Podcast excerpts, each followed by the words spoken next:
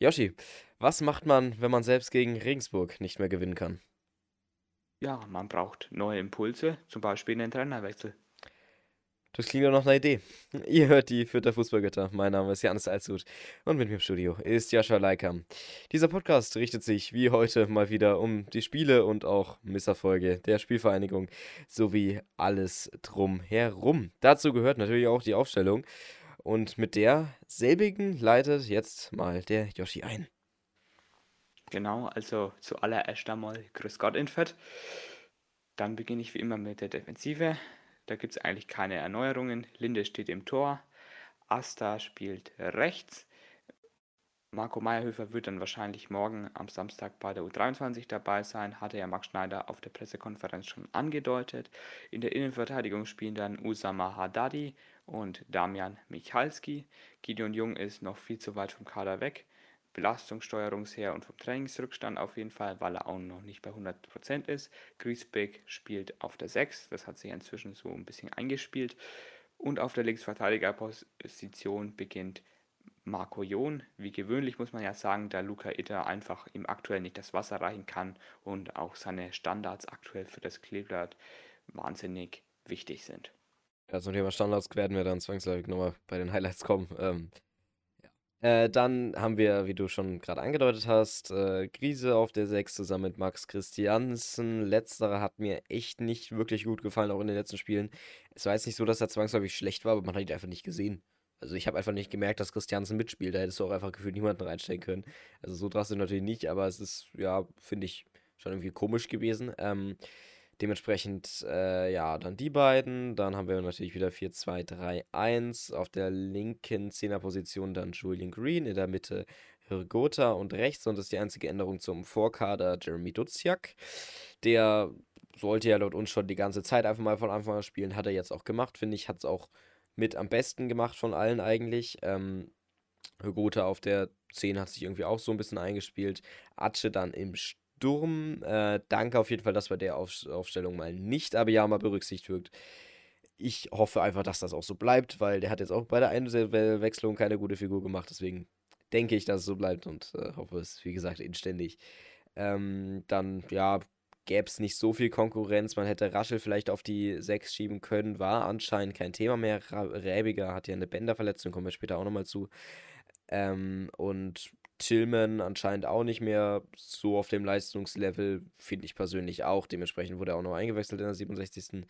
Ähm, und Sieb anscheinend auch nicht von Anfang an, obwohl ich ihn mir auch irgendwie für Green gewünscht hätte. Aber das ist dann eine Sache, auf die ich dann noch, ähm, ja, sozusagen verzichten könnte. Gut, ähm, auf was man nicht verzichten kann, ist die erste Chance von Regensburg. Ähm, und die sieht jetzt ja nicht so rosig aus. Ja, einfach ein Freistoß aus halb linker Entfernung. Und es ist eigentlich schon wahnsinnig symbolisch für dieses Spiel, dass sowas überhaupt in die Highlights kommt. Der Regensburger verzieht er einfach komplett und schießt ihn in den Nachthimmel. Zum Glück hat er ihn nicht aus dem Stadion geschossen. Allgemein das Spiel war sehr, sehr chancenarm und auch auf jeden Fall kein hochklassiges Niveau. Deswegen nehme ich noch das nächste Highlight gleich mit rein. Ähm, ein Freistoß von Marco Jon aus dem Halbfeld kommt schön in die Mitte in den Regensburger Strafraum. Ragnar Ace springt da gut hoch, dank seiner Sprungkraft, ist ja nicht der allergrößte. Ähm, zieht er zwei Regensburger auf sich, bringt einen guten Kopfball aufs Tor. Der ist halb hoch, der Keeper kann ihn noch entschärfen klärt ihn nach vorne. Dort ist Michalski frei, da sein Gegenspieler ähm, von Ace auf sich gezogen wurde und Michalski knallt dann den Ball da frei vom Torwart einfach rein per Abstauber und dann steht 1 zu 0 für Fürth. Zu dem Zeitpunkt eigentlich relativ unverdient, weil Regensburg vorher viel, viel mehr vom Spiel hatte, aber es halt einfach nicht ummünzen konnte und beide Mannschaften einfach nichts wussten, wie man mit dem Ball umgeht und dann ist hier Fürth der glückliche Nutznießer von ähm, diesem technischen und spielerischen Unvermögen beider Mannschaften. Ja, nicht zu wissen, wie man mit dem Ball umgeht, ist eigentlich ein sehr, sehr guter Ausdruck für dieses Spiel. Also gefällt mir. Ja, also auch davor vor diesem Tor gab es einfach ein paar Chancen, wo ich mich irgendwie gewundert habe, dass sie nicht in die Highlights reinkommen, aber dann dieser schrottige Freistoß, aber egal. Ähm, also einmal hatte Regensburg wirklich ein paar Standardsituationen, die sie alle wirklich verschossen haben. Also Regensburg, ich habe mir wirklich gedacht, Alter, wie schlecht kann man Standard schießen? Das war wirklich schlechter als jeder Tillman-Freistoß bisher. Der war, ging wirklich einfach fünf Meter übers Tor. Einfach alles. Ich, und auch dann zum Schluss noch, also die, gesamten zwei Halbzeiten lang. Das war echt, das sah nicht, nicht gut aus. Ähm, naja, also wir brauchen eigentlich gar nicht groß Regen, weil äh, Fürth ist da nicht unbedingt besser, aber naja. Ähm, mit Jon gibt es ja wenigstens noch Hoffnung. Und äh, es gab auch mal eine Chance, wo ich glaube, der Ball auf Archie gechippt wurde und ähm, er dann sozusagen ja fast 1 gegen 1 war, den dann mit dem Außenriss äh, zum Torwart buxieren wollte. Dann hat sich halt noch ein Ringsburger gerade davor geschmissen, sonst wäre der wahrscheinlich vielleicht sogar drin gewesen mit dem richtigen Effet. Das wusste man nicht ganz in der Situation. Plus noch einmal eine Archie-Situation, wo er auch angechippt wurde. Ähm, und dann gab es elf, den Elfmeterpfiff aber es war abseits. Also, ja, da ist Atsche einfach ein bisschen zu früh gestartet. Ähm, also gab ein paar Chancen in der Offensive. Aber danach war eigentlich, ja, waren alle Stürmer vom Kleeblatt einfach ausgeschaltet. Also auch nach diesem Tor von Michalski kam einfach nichts mehr. Das war noch eine richtig gute Aktion von Atsche, dieser Kopfball, und danach hat man ihn einfach nicht mehr gemerkt. Der wurde sehr, sehr oft angespielt, hat immer direkt den Ball verloren. Äh, weder eine Anspielstation noch irgendwie überlaufen. Der war einfach ja, nichts halbes und nichts Ganzes in dem Spiel, dann mehr zum Schluss. Finde ich echt schade, weil er eigentlich gut ist. Aber ja, weiß nicht, was dann da für ein Wurm drin ist. Ähm, ja, äh, so steht es 1 zu 0, wie du schon gesagt hast, nicht unbedingt unverdient. Ähm, beziehungsweise eher unverdient, aber es war, finde ich, verdient gewesen, also es war wieder so typisch Fürth. Ähm, dann kommt eine Standardsituation von Regensburg. Hätte man eigentlich auch nicht annehmen können, dass sie gefährlich wird wird sie aber. Das ist, äh, ja, Ringsburg eine der schlechtesten Mannschaften, beziehungsweise die schlechteste Standardmannschaft, nur ein Tor nach Standards geschossen in dieser Saison. Die Ecke kommt dann hier relativ schlecht rein. Haddadi macht die dann unglücklich lang, sehr, sehr unglücklich. Dann passiert es im Endeffekt, dass alle Vierter auf einem Fleck stehen. Die Zuteilung passt dann nicht ganz im Strafraum. Ähm, das sind dann Griesbeck, Michalski und Aster ähm, nee, Griesbeck, Christiansen und Asta, sorry, die alle rechts ähm, sozusagen aufeinander stehen. Und dann ist da, ähm, ja, hm, der Ringsburger frei. Und das ist schwierig, weil er muss nicht frei sein. Man ist ja zu dritt, man kann in dem Tempo auch mal interagieren. Das ist nie wirklich jemand hinterm Ball. Asta geht auch einfach in der Bewegung nicht mit. Niemand hätte halt erwartet, dass Haddadi den Ball weiterleitet. Linde dann dementsprechend auch machtlos. Niemand hat so einen guten Reflex. Ähm, genau. Also unglücklich von Haddadi, den muss er besser machen. Ecke war eigentlich auch schlecht. Das ist wieder so typisches Unkonzentriertheit einfach. Ähm, also wenn man so, sowas in der WM oder so, wo alle auf 100% sind, würde sowas längst längst nicht mal ansatzweise gefährlich werden, weil jeder auf 100% ist und jeder weiß, okay, bam, den muss ich jetzt so hinspielen, den muss ich jetzt so beschalten. Und da ist einfach so, oh ja, ich spiele jetzt mal ein bisschen zweite Bundesliga und dann passiert halt sowas. Ja, dann steht es 1 zu 1, ist auch ein Stück weit verdient, war auch irgendwie, ja, vorhersehbar. Ich habe gelacht, als ich es gesehen habe. Genau, und dann geht's ähm, munter, beziehungsweise eher nicht munter in die Halbzeit. Genau, und wenn man aus der Halbzeit draußen ist, kriegt man auch nicht nicht mehr wirklich viel zu sehen, bis dann Regensburg mal nach vorne kommt. Die Fürther sind da in dieser Szene mir viel zu passiv, sind nicht nah am Ball dran. Ähm, Michalski rückt mir hier erstmal zu spät raus, beziehungsweise Haddadi. Der Ball wird dann nochmal zurückgeregt für die Regensburger. Dann wird so eine Art Steckpass gespielt. Duziak erkennt dann nicht, dass er vielleicht den Passweg kreuzen kann und sozusagen den Ball verhindern kann. Michalski ist da wieder nicht am Gegenspieler dran, genauso wenig wie Duziak. Einer von den beiden muss da auf jeden Fall hingehen. Vor dem 16er können die Regensburger dann einfach ganz entspannt querlegen. Marco Jon hält da viel zu viel Distanz zu, dem, zu Kalis Kana, der ja schon das erste Tor geschossen hat. Der nimmt den Ball dann sehr, sehr gut mit, wie ich finde, legt ihn sich an Jon vorbei. Haddadi versucht er noch zu retten, schafft er aber nicht mehr. Der Regensburg ist dann einfach frei vom Tor. Netzt ins kurze Eck ein, aus einer sehr guten Position. Linde kann da nichts machen, der Ball ist viel zu platziert. Linde steht eigentlich gut, kann trotzdem nichts machen und dann steht es einfach 2 zu 1. Auf jeden Fall sehr unnötig. Das kann man besser verteidigen, auch wenn es ziemlich gut gespielt ist, wie ich finde. Aber vor allem Ion wirkt mir da ein bisschen einfach zu passiv oder auch Green, der da aus der Offensive nicht schnell genug in die Defensive dann wieder rückt oder auch Duziak, der da auch eher auf dem kalten Fuß erwischt wird. Es ist jetzt nicht ein klarer Fehler von einem Spieler, ähm, aber im Kollektiv ist diese Szene einfach nicht gut verteidigt. Ja, alle zu langsam im Kopf. Michalski auch komplett äh, überrascht, überfordert. Der Übergangmoment ist dann einfach, ähm, ja, ein bisschen verpasst, weil Regensburg das einfach halt sehr, sehr schnell und klug macht. Ähm, Michalski weiß dann nicht, okay, ich gehe jetzt drauf oder nicht. Geht dann drauf, dann ist der Ball aber schon wieder weg, dann muss er wieder zurück. Merkt dann, scheiße, der, der Stürmer ist vor mir. Ähm, der Regensburger hätte auch vor dem Schuss noch die Möglichkeit gehabt, gehabt quer zu liegen. Das hat auch Linde gesehen, deswegen war der ähm, noch chancenloser, weil der eben die Möglichkeit auch noch abdecken musste. Ja, ähm, also alles einfach unfassbar langsam im Kopf äh, und halt dann schnell gespielt von Regensburg. Und äh, ja, dann steht es 2 zu 1. Ist eigentlich auch verdienter als 1 zu 1, bin ich ganz ehrlich. Gut, ähm, das hat dann Fürth nicht lange hingenommen, was mich irgendwie auch wieder dermaßen irritiert hat, weil es gab keine Möglichkeit, dass Fürth jetzt ansatzweise diesen Ausgleich macht. Dafür gab es drei Wechsel, ähm, zumindest auf vierter Seite, nämlich äh, kam für Christiansen Abiyama, für Ace Sieb und für Dutze Tillman. Warum man Dutze auswechselt, weiß ich nicht ganz. Dutze hat mir sehr, sehr gut gefallen. Also sehr, sehr gut nicht, aber sehr gut ähm, im Verhältnis zu den anderen Spielern. Warum man dann Tillman reinbringt, keine Ahnung, ein bisschen defensiver, weiß ich nicht. Sieb, in Ordnung Wechsel, finde ich gut. Ein bisschen mehr Technik, ein bisschen mehr Jugend. Ähm, Abiyama, ja, Gut, sage ich einfach nicht zu. Als Joker ist er gut. Ist in Ordnung, warum man ihn gegen Christiansen auswechselt. Weiß ich nicht, Christiansen selber, dass, dass man ihn raushaben will, okay, aber ich weiß nicht, warum man dann Abiyama. Also die Aufstellung ganz habe ich nicht so ganz gerafft. Ich glaube, das war dann ähm, auch wieder ein 4-2-3-1, zumindest laut dem Sportschau, äh, ja, Kommentator.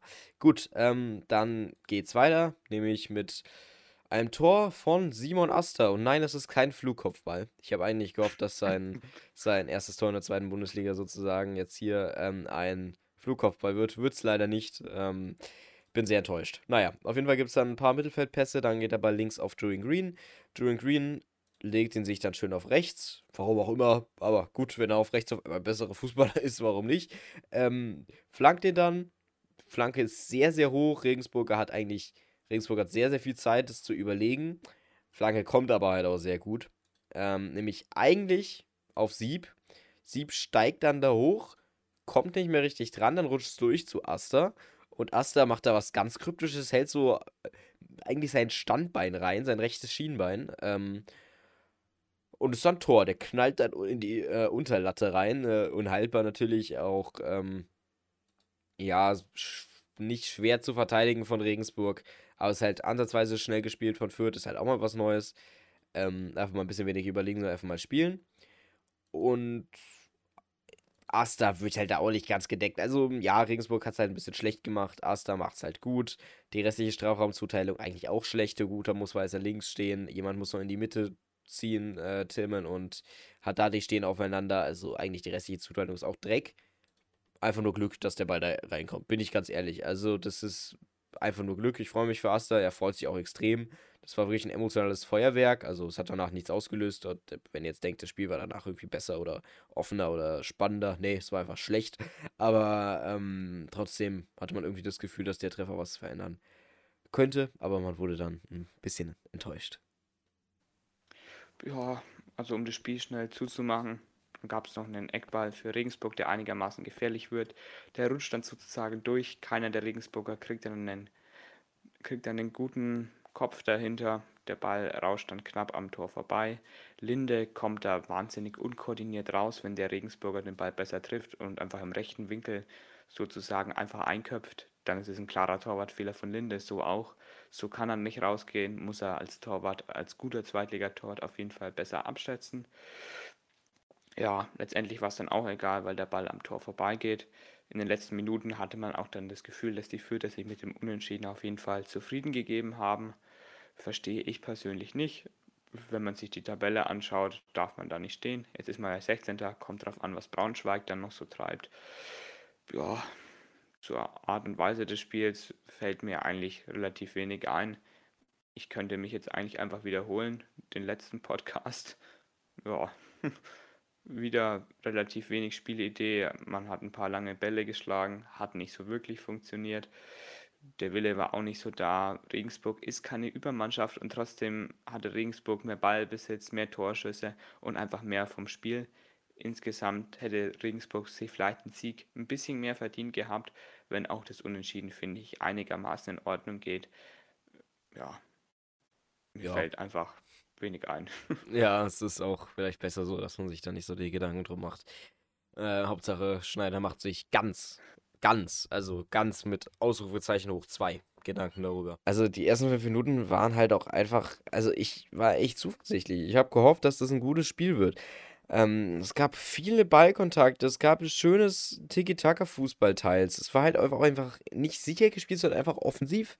Das war einfach schön. Es gab viele Steckpässe. Dutze hat wirklich schön auch mal, ist mal ins 1 gegen 1 gegangen. Hat dann auch, wenn er gemerkt hat, okay, es wird, es wird kritisch, hat dann gespielt. Und zwar nicht zurück, sondern nach vorne. Das hat dann eben zu zwei guten Atsche-Chancen geführt, wie ich vorhin schon angemerkt hatte.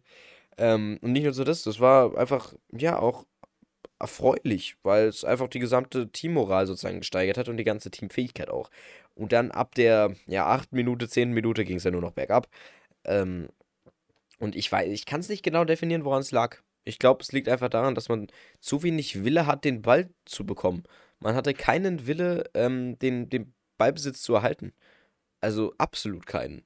Es müsste ja, man müsste ja meinen, okay, Regen gegen Regensburg, die stehen sehr, sehr hinten drin. Man könnte, die sind halt auch einfach schlecht. Das ist sorry, aber was ist so? Ähm, äh, diese Saison zumindest bisher äh, in, außer Form. Äh, und da, da könnte man meinen, die Spieler haben irgendwie eine Motivation, irgendwie eine Anregung, dass man da mal nicht irgendwie sich hinten reinsteht, dass man mal nicht einfach nur spielen lässt und ab und zu irgendwie durch Glück ein Tor kriegt, sondern vielleicht auch mal aktiv spannenden und schönen Tiki-Taka-Offensivfußball macht mit Spielern, die man ja auf jeden Fall hat, um sowas umzusetzen. Nee, hat man sich leider geirrt. Ist absolut nicht so. Ähm, ja, war absolut nicht so. Ähm, gut, dann später gab es viele lange Bälle, viele Chipbälle, die wieder ins Nichts gingen. Nochmal, es war einfach merkwürdig, dass ein Atsche angespielt wurde, dann irgendwann dann ein Abiyama und die Bälle wurden wirklich nie festgemacht. Also ab der 10. Minute habe ich keinen ansatzweise einen längeren Ball gesehen, bis auf das 1-0, ähm, was der ansatzweise ankam. War es nicht. Also dann irgendwelche Bälle, die eigentlich ja taktisch waren. Also dann hat zum Beispiel Michalski den Ball auf Green zum Beispiel gespielt und Green dachte sich so, okay, ich spiele jetzt einen langen Ball auf Atsche. Gut, ich, der, der läuft zwar absolut gerade nicht an, sondern steht einfach nur rum. Ich probiere es ihn mal in den hinteren Raum zu spielen. Gut, wo ist der Ball dann letztendlich gelandet? Exakt in den Armen vom Regensburger Torwart, logischerweise. Also es hat absolut keinen Sinn gemacht. Ich, ich verstehe nicht, was das war. Es gab keine Spielidee, es gab keine Einheit, es gab keine Kommunikation unter den Spielern. Jeder war leise, es war einfach kein gutes Spiel. Und deswegen verstehe ich auch nicht, warum der Sky-Kommentator die ganze Zeit gesagt hat, oh, schönes Zweitligaspiel, spannend. Was ist spannend? Willst du zuschauen, wie sich zwei Mannschaften, die einfach kein Niveau haben, gegeneinander verprügeln gerade oder was? Dann ist es spannend, aber ansonsten nicht. Also, ja, gut. Ähm, ja, also Stichwort lange Bälle und dann bin ich tatsächlich auch schon wieder raus. Ja, also für mich sind es einfach klare Indizien, dass einfach ein Matchplan fehlt. Ja, mehr will ich dazu auch gar nicht eigentlich mehr sagen. Wenn ich mir anschaue, das letzte Spiel war eigentlich auch wieder ein bisschen vercoacht. Man hatte offensiv keine Ideen, genauso wie dieses Spiel. Das kann ja nicht irgendwie dauerhaft irgendwie an den Spielern liegen. Da muss auch mal vom Trainer irgendwie mehr Idee kommen. Da muss ich mal umstellen, andere Formationen versuchen, auch mal andere Spieler bringen. Und äh, wenn ich gegen einen so defensiven Gegner spiele wie Regensburg, dann kann ich nicht mit einer defensiven Doppel-6, die gar nicht mehr defensiver geht, nämlich mit Christiansen und Griesbeck spielen. Griesbeck ist einfach technisch viel, viel zu limitiert, um einen guten Spielaufbau zu gewährleisten. Dann brauchst du vielleicht einen Raschel neben ihm, der das auf jeden Fall gut kann. Christiansen kann so, so lala, sage ich jetzt mal, aber auch nicht wirklich gut. Und dann spielst du gegen eine der defensivsten Mannschaften der Liga mit Christiansen und Griesbeck auf der Doppel-6. Also warum? Dann lass von mir aus den Raschel spielen, der seit Magdeburg einfach keine Minute mehr bekam, also jetzt drei Spiele lang einfach auf der Bank versauert hat. Der hat wahrscheinlich auch viel Energie und möchte einfach mal spielen oder ist einfach in einem Formtief, aber in einem Formtief ist einfach auch Christiansen. Wieso spielen denn die? Marc Schneider hat in der Pressekonferenz vorher gesagt, ja, er erhofft sich Stabilität durch die Doppelsechs, Griesbeck, Christiansen. Also, wenn ich in der aktuellen Situation defensive Stabilität brauche, gegen einen Gegner, der einfach defensiv steht und das einfach so macht, ähm, dann ist es klar, dass offensiv nichts dabei rumkommt. Und die DNA des Kleeblatts, die DNA dieses Vereins ist einfach schöner gepflegter Offensivfußball. Wenn man das mal gegen einen starken Gegner von Bord wirft, in Ordnung. Aber nicht, wenn man das jetzt schon mehrere Spiele lang ähm, vollkommen ähm, verdrängt hat, diese Idee des gepflegten für. Und dazu passt einfach eine Doppelsechs Christiansen-Griesbeck gar nicht. Ich frage mich auch, warum dann ein Tobias Raschel nicht mal eingewechselt wird, nicht mal um das spielerische Box-to-Box-Element da reinzubringen. Ähm, das erübrigt sich mir einfach und ein Tillman ähm, Spiel für Spiel immer wieder auf seine Einsatzminuten kommt, obwohl er einfach gar keinen bis sehr, sehr wenigen Einfluss aufs Spiel hat. Und hier liegt meine Kritik mal wieder klar an Max Schneider. Es fehlt der Matchplan, das Spiel ist glasklar vercoacht. Ähm, einfach aufgrund der Herangehensweise. Ähm, und ich würde mich auch mal fragen, was ist denn überhaupt mit Raschel los? Wieso spielt er nicht? Er wäre eigentlich genau der richtige Spieler für solche Spiele, der auch mal ein paar Situationen auflöst mit dem Dribbling, dem die Wege kurz macht, schnell mal mit einem Dribbling ein paar Räume überbrückt. So ein Spieler wäre prädestiniert für so ein Spiel. Und da frage ich mich, wieso spielt dieser Spieler nicht? Oder wieso spielt auch Hygota auf der 10? Er kommt kaum im Abschlusspositionen. Er ist der abschlussstärkste Spieler dieser Mannschaft. Ähm, wurde auch auf der PK vorher angesprochen vor dem Spiel. Gab es dann von Max Schneider auch wieder nur ausweichende Antworten. Ja, einfach glasklar vercoacht in meinen Augen, um es kurz zu machen. Ähm, ja, ich glaube, das größte Problem, was das Kleber gerade hat, ist einfach Aufbauspiel. Also es ist jetzt nicht so, dass wie damals in der Bundesliga irgendwie einfach die Verteidigung scheiße ist, sondern die Verteidigung ist gut. Die Verteidigung ist wirklich das Einzige, was gerade gut ist. Es gibt natürlich ein paar Fehler, die auch absolut nicht von der Hand zu weisen sind, die auch vermieden werden müssen, die auch bekämpft werden müssen, aber ähm, es ist solide. Es ist wirklich eine solide Zweitliga-Verteidigung, wenn nicht sogar gute Zweitliga-Verteidigung. Äh, natürlich gibt es da brisantere Namen, aber das ist wirklich nicht schlecht. Und die spielen gerade auch nicht schlecht. Na, da hat jemand einen guten Spielaufbau, also ja, kann es zumindest ansatzweise ein bisschen, ähm, ja gut, egal. Und Michalski verteidigt gut, macht auch gute Tore. Asta ist auch echt nicht schlecht. Äh, Jon ist echt nicht schlecht. Jon ist ein guter Standardschütze. Also, ich denke, ihr versteht, worauf ich hinaus will. Ähm, aber dann bringt es halt nichts, wenn du einfach keinen Aufbau machen kannst. Und dann bringt es auch nichts, wenn deine Prämisse ist, irgendwie schnellen Fußball zu spielen, schnelle Pässe, viele Pässe und eben irgendwie probieren, sich aus Pressingsituationen schnell rauszuspielen. Das funktioniert nicht, wenn du von Spielern angepresst wirst und du keine Anspielstation hast. Weil das, was dann passiert, ist, dass irgendwelche langen Bälle kommen. Und dann raste ich schon wieder aus, weil das ergibt wieder keinen Sinn. So. Ähm, und dann, ja, ist es von mir aus auch es würde wahrscheinlich ein bisschen was bringen, wenn du da einen Raschel reinpackst, aber ich glaube jetzt nicht, dass das das Key-Element ist. Also, das, ich glaube nicht, dass das was, irgendwas jetzt konkret besser machen würde, wirklich. Weil Raschel hat jetzt ja die paar Mal auch gespielt und ähm, es ähm, war jetzt ja auch nicht so gut. Es war so 50-50 Chance, ob er gut war oder nicht. Ähm, so, natürlich wäre wahrscheinlich besser als, als jetzt ein Christiansen in der aktuellen Form zumindest, aber ich glaube, das ist nicht das Problem, weil Christiansen kann auch Spielaufbau, wenn er es will, sondern es ist einfach ja, es ist einfach der Zusammen das Zusammenspiel von der Offensive, die gerade einfach nicht existiert. Also die Offensive funktioniert nicht. Du hättest jetzt statt Atscher auch irgendjemand anderen reinstellen können. Das hätte genauso gut geklappt. Ähm, weil wenn du halt nur hinten drin stehst und halt aber auch keine Konterspieler momentan in der Mannschaft drin hast, dann brauchst du halt keine Atsche vorne drin. Weil weder Hygota ist ein Konterspieler, noch Dutze ist ein Konterspieler, noch Green ist ein Konterspieler. Dutze ist vielleicht noch der ja, der schnellste und der beste von denen, was Konter angeht. Ähm, den wurde dann aber in der 67. Minute auf, ausgewechselt. Also jede Spielidee, die es sozusagen gibt, wird vernichtet durch die Personalentscheidungen auch so ein bisschen. Und durch die Aufstellung. Ich verstehe es nicht. Ähm, äh, das die ersten, ja, 10 Minuten wurde dann mit einem 4-2-4 gespielt tatsächlich. Also habe ich zumindest so ein bisschen so gesehen. Und das hat wirklich, das war schön, das war richtig schöner Fußball. Ich will es jetzt nicht nur auf die Aufstellung schieben, dass es schön war, aber es war wirklich toll. Deswegen verstehe ich nicht, warum man das nicht so umsetzt. Ähm, Personal kann man auch nichts machen, Wechselentscheidungen kann man auch nichts machen. Es ist einfach schlecht von Schneider, so bin ich ganz ehrlich, weil du machst drei Wechsel, 67 Minuten hat er dazugelernt, finde ich schon mal gut.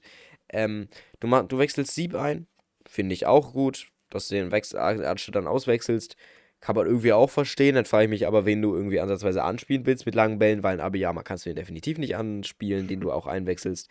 Ähm, dann Tillman kommt rein, whatever. Raschel kommt nicht rein, Ita kommt nicht rein, nix kommt rein. Man hätte noch irgendwas Kryptisches mit Dreikette probieren können. Wäre vielleicht sogar nicht mal schlecht gewesen in der Situation. Ähm, ja, also es ist einfach sehr, sehr willkürlich. Es ist willkürlich, wie du schon gesagt hast, es fehlt tatsächlich der Matchplan und ähm, das kann ich mir echt nicht mehr länger angucken, weil ich fand es immer schön, Spiele anzugucken. Ich habe es mir echt immer gefreut auf jeden Spieltag. Mittlerweile lache ich einfach wirklich. Also bei jedem Tor lache ich einfach. Ich nehme es halt nicht mehr gescheit ernst und das finde ich sehr, sehr schade, ähm, bin ich ehrlich. Und das macht mir auch mein momentanes Fußballerlebnis ein bisschen kaputt und da hoffe ich, dass da jetzt in der näheren Zukunft auf jeden Fall was passiert, weil es ja auch passieren muss. Hoffe ich auf jeden Fall. Also ich frage mich gerade, gegen wen will man denn eigentlich gewinnen? Gegen wen hat man denn da Ambitionen? Also ich schaue jetzt mal wieder auf die Tabelle. Es sieht einfach wahnsinnig schlecht aus. Also auf was wartet man denn noch, wenn man einfach mal anfängt, konstant zu punkten? Mit konstant punkten meine ich nicht einfach ein paar Unentschieden in Serie, sondern dass man einfach vielleicht mal ein, zwei, drei Siege am Stück hat oder einfach konstant einfach mal alle drei Spiele mal gewinnt.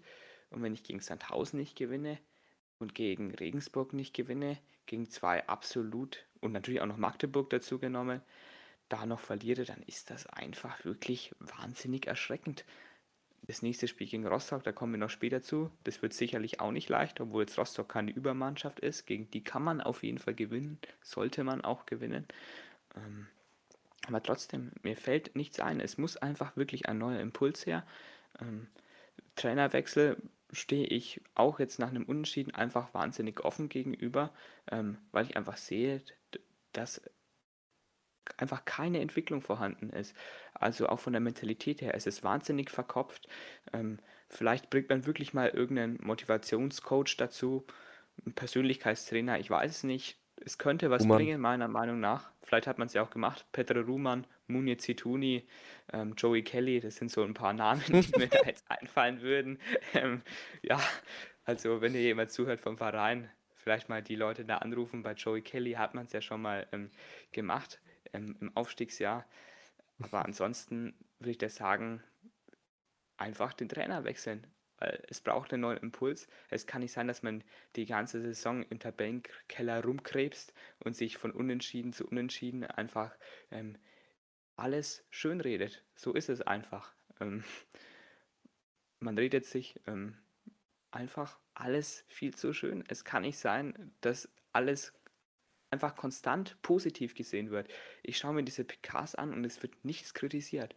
Und ich habe auch nicht das Gefühl, kann ich jetzt natürlich nicht sagen, das ist natürlich jetzt ein bisschen spekulativ, ähm, dass intern irgendwie kritisiert wird. Es wird alles so ein bisschen hingenommen, ja, wir sind zwar Bundesliga-Absteiger, unser Kader hat ein paar Abgänge, aber wir sind schon ganz zufrieden, weil ganz schlecht spielen wir ja nicht, wir gehen ja jetzt nicht unter. Und wenn das die Herangehensweise ist, wenn das dein Mindset ist, ähm, dann hast du einfach ein wahnsinnig großes, ähm, großes Problem was ist denn die Leadership-Philosophie von dem Marc Schneider? Das würde mich mal gern ähm, interessieren. In der Vorbereitung wurden wahnsinnig viele Phrasen geschwungen, die mir persönlich auch gut ähm, gefallen haben. Aber inzwischen habe ich einfach das Gefühl, ähm, dass einfach die Klarheit in der Kommunikation, die offene und ehrliche Kommunikation, Kommunikation, die von Leitl ja so oft zitiert wurde und anscheinend auch umgesetzt wurde, einfach fehlt dass man einfach mal ehrlich zu sich selbst ist und die Dinge, so wie sie sind, klar anspricht. Und das fehlt mir einfach überall, egal ob es bei den Spielern ist, die nach dem Spiel ein Interview geben, egal ob es bei Max Schneider so ist oder auch bei Rashid Asusi, alles, was man von den Verantwortlichen hört, ist immer, ja, wir brauchen noch Zeit und das wird schon irgendwie werden. Wir haben jetzt elf Spiele in dieser Saison. Es ist, sage ich jetzt mal, ein Drittel rum. Man hat neun Punkte. Ist das der Anspruch eines Bundesliga-Absteigers, des drittteuersten Kaders? Ist das der Anspruch des Kleeblatts? Ich glaube nein. Ja. Ähm, total. Also ist es auch nicht. Also hoffe ich zumindest, dass es das nicht ist. Ähm, um mal aufs Thomas Sommer-Interview zu überweisen. Also ich, er zum Beispiel hat ja auch selber gesagt, äh, im Geschäft, wenn es im Geschäft nicht läuft, wird ja auch nicht direkt der Geschäftsführer entlassen und so. Und das ist er war ja auch komplett von überzeugt, dass es einfach nur eine Phase ist und dass man da niemanden entlassen sollte und so. Und ich glaube nicht, dass da die Meinung im Verein unbedingt äh, variiert, bin ich ehrlich. Also nicht in, nicht in großen Bogen. Glaube ich, glaube ich wirklich nicht. Ich glaube, dass da fast alle der Meinung sind. Ähm, und jeden, den wir bisher kennen, jeden, der das, der, der, ja, den, den wir so hören, ist der Meinung, dass man nichts ändern sollte, gefühlt. So nach dem Motto. Also, wie ich es gerade schon gesagt habe. Ähm, das macht mir dann schon Angst. Das macht mir dann wirklich Angst. Ähm, weil so niedrige Ansprüche kannst du nicht haben. Und die Entwicklung besteht daraus, dass du deine Fehler suchst, dass du deine Fehler verbessern willst und dass du sie dann schlussendlich verbesserst. Das ist die Definition von Entwicklung. Und ich finde, die sollte man endlich mal anstoßen beim Kleeblatt. Man hat es versucht, die ersten Spiele waren echt gut, dann die Entwicklung hat man auch, finde ich, ein bisschen gesehen. Ich weiß, da waren ein bisschen unterschiedliche Meinungen, aber ich fand, da war eine da und jetzt mittlerweile ist einfach gar nichts mehr. Das ist die Unkonstanz in Person oder in Verein. Ähm, und ja, das bestätigt auch nur meine These von, letzten, von letzter Folge, dass egal gegen wen die spielen, sich immer dem Gegner anpassen. Also die könnten jetzt wirklich gegen, keine Ahnung, gegen Herzogenaurach nochmal spielen. Und das wäre, keine Ahnung, 1 zu 1 oder so. Oder die würden vielleicht 1-0 äh, gewinnen oder irgendwie so. Das wäre echt nicht unwahrscheinlich wahrscheinlich. Also Testspiel gegen die würde mich echt mal interessieren, weil wenn du dann wirklich ein 1-1 gegen Herzogenaurach machst, dann läuten wirklich die Alarm. Also dann geht's wirklich los. So, das, das wäre mal ein schönes Testspiel. Ganz ehrlich, fände ich schön. Naja, ähm, gut, also vielleicht dazu, dazu war es dann erstmal im Spiel mit den, ja, bisschen Upragen, ein bisschen Analyse in Anführungszeichen. Wir gehen mal ein bisschen wieder sachlicher drauf ein, nämlich zum Beispiel, ähm, ja, auf Sidney Riebiger. Auf seinen Knöchel ist nämlich was anderes eingegangen, nämlich eine, ja, rapide und stumpfe Gewalteinwirkung. Und das hat sich jetzt, hm, bisschen ausgezahlt. Genau, Bänderriss ist die Diagnose. Da ist es einfach durch, in die Bänder durch. Das heißt, er wird die Winterpause über ausfallen, kommt wahrscheinlich im Januar wieder zurück. So ist die Prognose vom Verein. Gibt es auch keine offiziellen Meldungen. Ähm, auf jeden Fall Grüße gehen da an Michael Fischer und NTE raus. Ähm, von denen hat man die Infos dann. Ja, tut mir persönlich für ihn leid, haben wir auch schon letzte Folge gesagt, dass wir es wahrscheinlich auch so einschätzen. Da war ja noch keine Diagnose vorhanden. Der würde jetzt einfach ausfallen, wird danach, denke ich, stärker zurückkommen, weil er zuletzt auch eine ansteigende Formkurve hatte. Ich denke, zu Räbiger ist alles gesagt, haben wir auch hier mehr thematisiert in den letzten Folgen. Der hätte meiner Meinung nach einfach mal auch bei den Profis spielen müssen und einfach mal im Kader sein müssen, wie es so oft war. Vielleicht auch bei der U23 ein paar mehr Minuten. Und dann würde das schon mit ihm. Er ist jetzt erst 17, der hat noch wahnsinnig viel Zeit, sich zu entwickeln. Und ich denke, der würde die Schritte auch machen. Der muss halt einfach noch etwas lernen. Ähm, wer wahrscheinlich schon mit der Entwicklung etwas weiter sein sollte, ist natürlich Gianluca Itter. Der wurde im Sommer verpflichtet und hat sich sehr gefreut, dass man einen starken Linksverteidiger hat, hat in der Bundesliga ja eigentlich auch sehr ansprechende Leistungen gezeigt, ähm, war dann kurz mit einer Verletzung ein paar Spiele draußen und ist in den letzten Spielen, in denen er im Kader war, nicht zum Einsatz gekommen, auch nicht in der Startelf, weil Marco Jon es ja ziemlich gut macht. Ähm, aber sein Formtief wird eigentlich dadurch beschrieben, dass er einfach nicht mehr zum Einsatz kommt. Was erwartest du denn in Zukunft von Gianluca Itter? Ganz einfach, ich erwarte, dass der Konkurrenzkampf beginnt. Ähm, das erwarte ich von beiden, von Jon und von Itter. Äh, ja, die Nachfolge wäre vielleicht Dave Pfeil, man weiß es nicht, ähm, äh, um einen dritten Linksverteidiger zu benennen. Ähm, nee, ansonsten, ehrlich gesagt, Luca Itter kann ein richtig guter Linksverteidiger sein, kann auch ein guter LIV sein, hat nur einfach extrem viele Stellungsspielfehler und hat auch wirklich jetzt nicht so die Standardstärke, also tut mir leid, aber die, die sind jetzt echt nicht so Bombe, also weiß ich jetzt nicht. Ähm, und Jon ist einfach in allen Belangen, die ich jetzt gerade benennen kann, wirklich besser. Offensiv gefällt mir Itter teils wirklich besser ein bisschen, weil der einfach gefühlt längere Beine hat. Ich sag gezielt gefühlt, weil ich glaube, die nehmen sich jetzt nicht viel, viel von der Körpergröße. Ich habe absolut keine Ahnung, müsste ich nachschauen.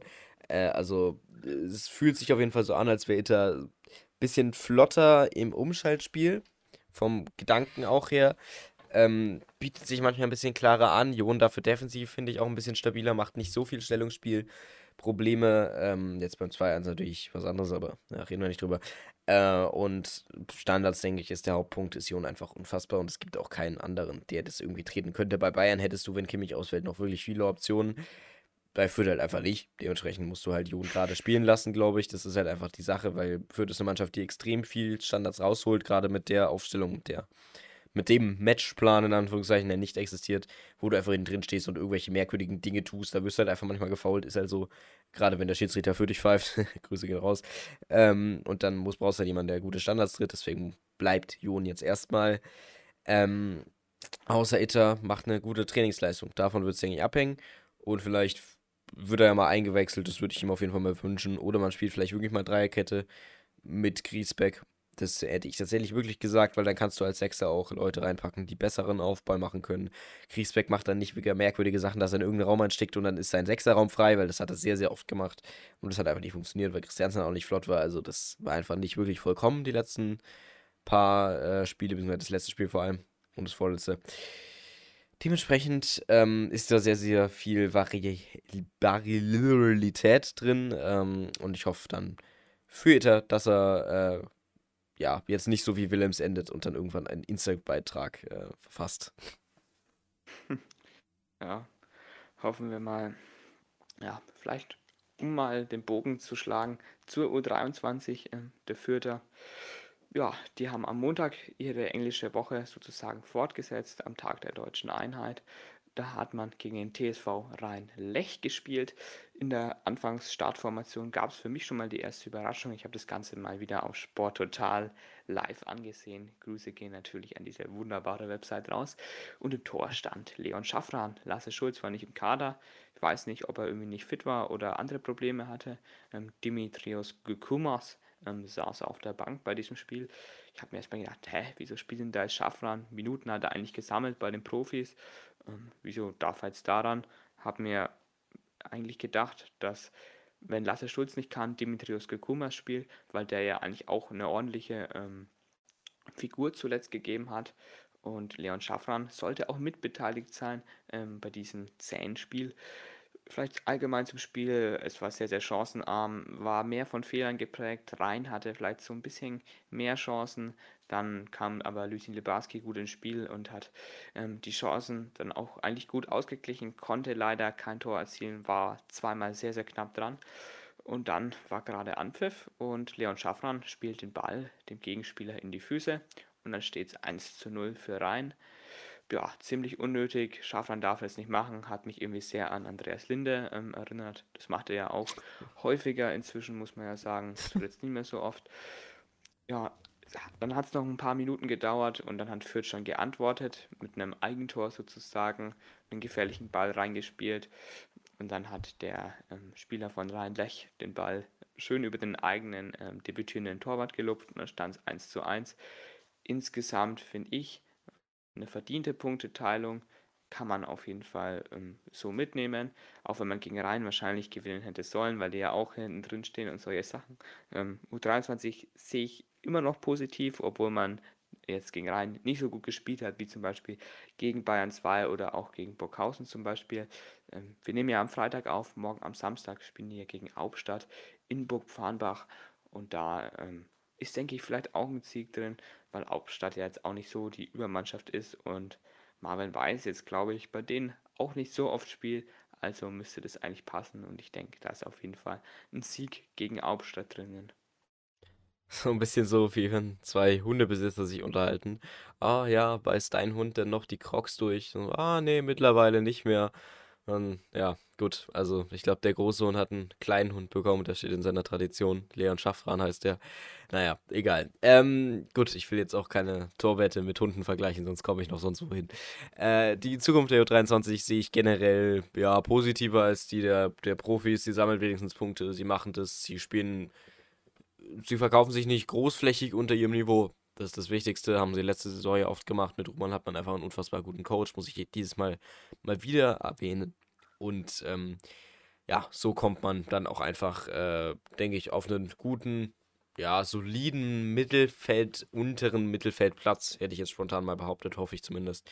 Ähm, dann ist man damit auch gut bedient. Die U23 hat jetzt ja keinesfalls Aufstiegsambitionen. Also zumindest hoffe ich das. Ruhmann wahrscheinlich schon.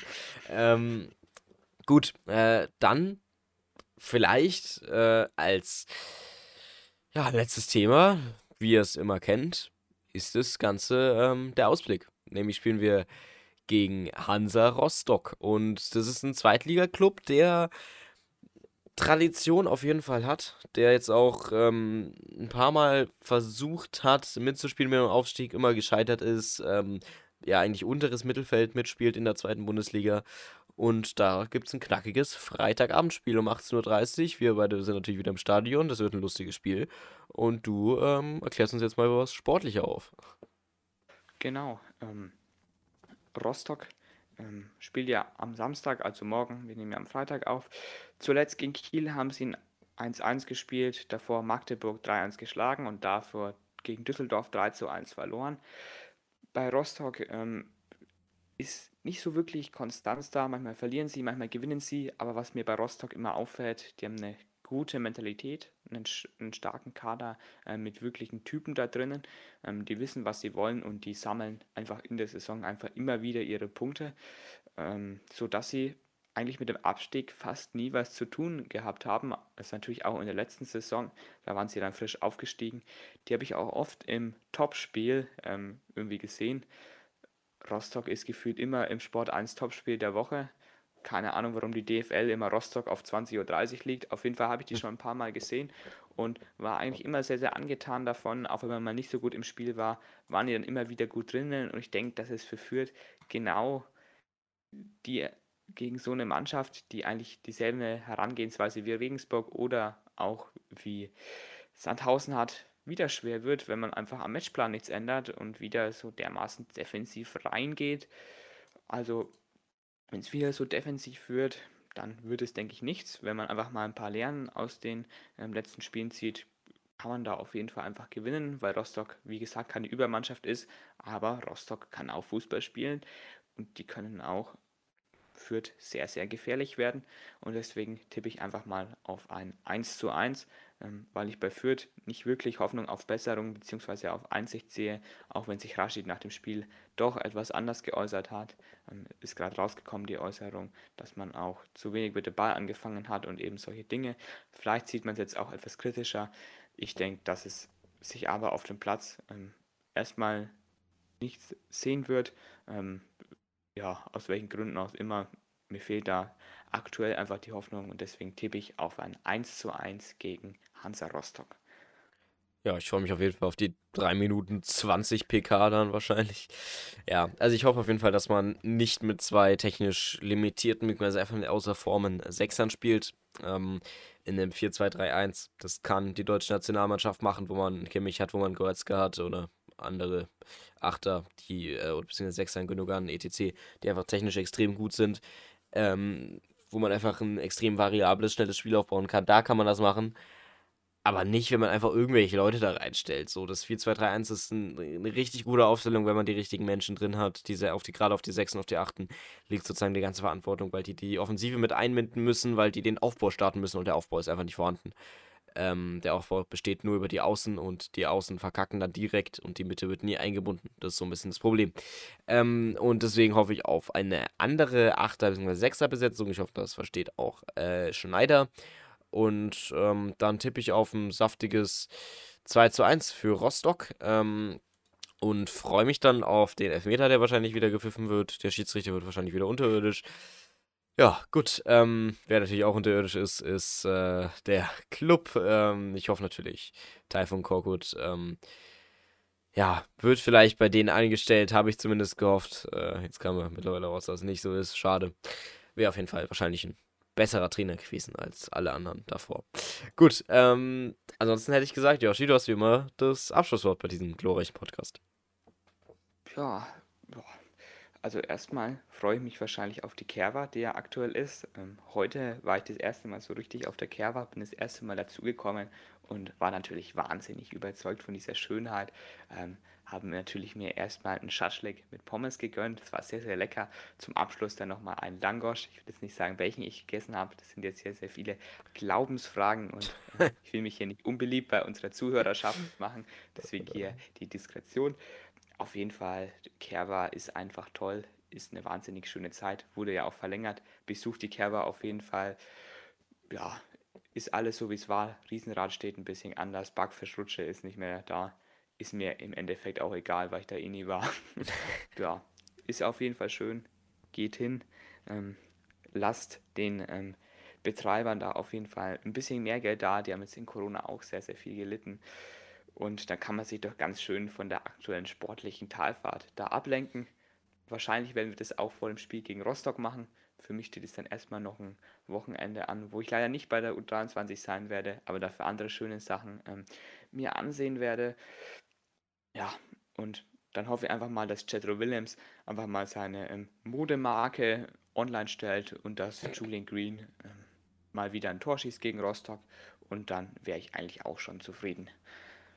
Ja, kann man, denke ich, auch wunschlos äh, glücklich sein. Ähm, ja, also, wenn ihr noch genug Geld habt, äh, Inflation, dann geht auf jeden Fall auf die Kerber. Gut, äh, dann denkt dran, Leute, Fußball ist ein wunderschöner Sport, auch wenn wir die ganze Zeit verkacken, aber wir setzen einfach ein Lächeln auf. Ähm, ich glaube, wie du gerade schon gesagt hast, wir machen uns bei vielen Hörern unbeliebt, aber wir dissen die ganze Zeit Abiyama, also über die Frage müssen wir uns eigentlich keine Sorgen mehr machen. Das ist, glaube ich, schon von vornherein so. Gut, ähm, dann würde ich sagen, bis in einer Woche. Der Podcast wird wahrscheinlich wieder so Samstag online kommen, je nachdem. Wir nehmen es wahrscheinlich direkt am Freitag oder am Samstag auf. Gut, dann bis dann. Adios. Ade bleibt schön.